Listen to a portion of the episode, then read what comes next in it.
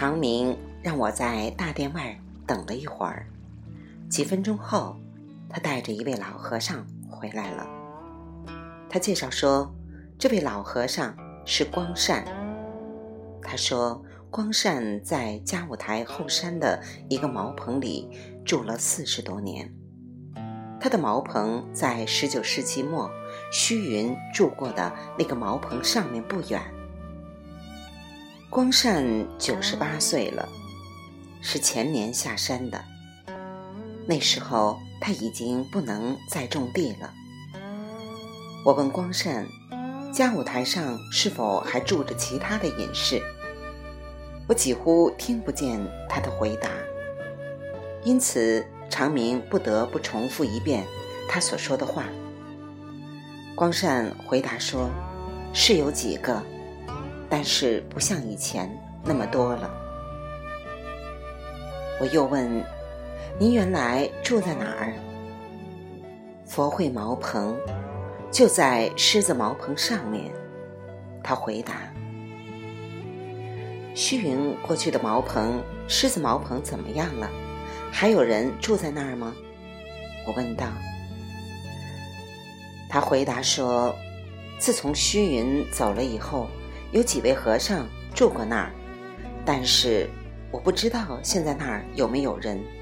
路不好走，一位大学生曾经爬上去过，不久就下来了。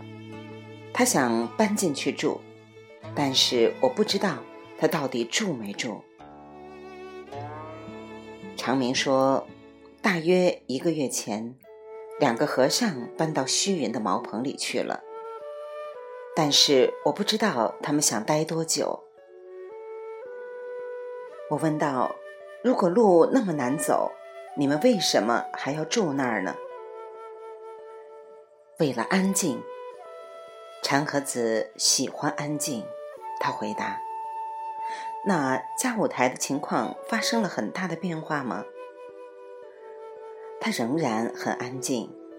他回答：“出家人仍然到那上面去修行，已经有一些小寺庙和小茅棚修复起来了，人们仍然在修行。山脚下还住着一些出家人。”我问道：“你住在那儿的时候诵的什么经？”光善回答：“我不诵经，我只念佛，阿弥陀佛。我还打坐修禅。禅宗的和尚不诵经。”我又问：“你是怎么得到足够多的食物的？”他回答：“每一个住在山里的人都自己种菜，种几种蔬菜，还采集野菜。”我需要的一切都自己种，没有好理由，我就不下山。我有足够的食物。那您多久时间下一次山呢？不一定，有时候每两年下来一次。现在我太虚弱了，不能再住在那儿了。光善精疲力尽了，长明便搀着他回里屋去了。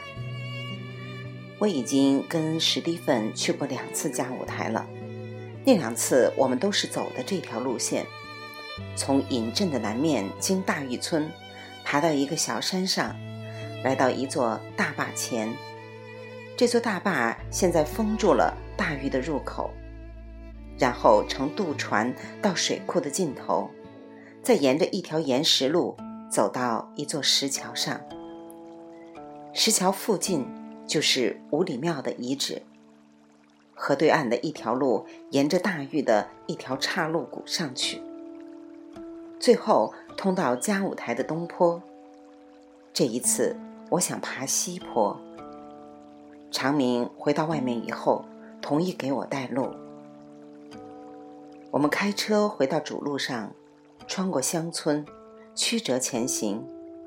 有两次，长明都不得不向农民问路。大约二十分钟后，我们到达终南山路。当山坡太陡，车上不去的时候，我们便停下来。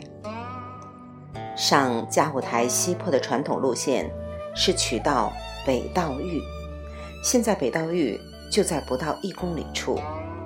回头望去，长明把新安寺的旧址指给我们看，它就在我们刚刚路过的那座村庄的南头。他说，西安寺曾经是终南山最重要的寺庙之一，直到一九四九年以前，里面住了几百位出家人。现在是村小学。长明转过身来，面朝着山说：“这条路继续沿着北道峪，再向上几公里，成了一条石阶。”他说：“在上面的一些岔谷里住着几位隐士，但是他们很难找到。而且，如果我想在日落时分到达嘉舞台，我也没有那么多时间。”他估计我到嘉舞台要花三个小时。司机把车掉头回去的时候，长明在一张纸条上写了一些字。他说：“也许我愿意把一位同修的隐士写的一首诗，收到我所搜集的资料中。这首诗是常慧写的。常慧也是佛尘的弟子。我们道别后。”长明消失在了我的视野中。我开始读常慧的诗：“独立高峰上，白云去复还。群山拥足下，蓝雾出袖间。坐观天地阔，静听古今弦。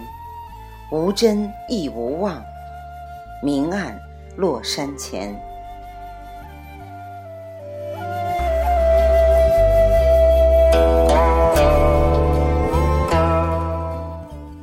未完待续，来自清音儿语子清分享，欢迎订阅收听。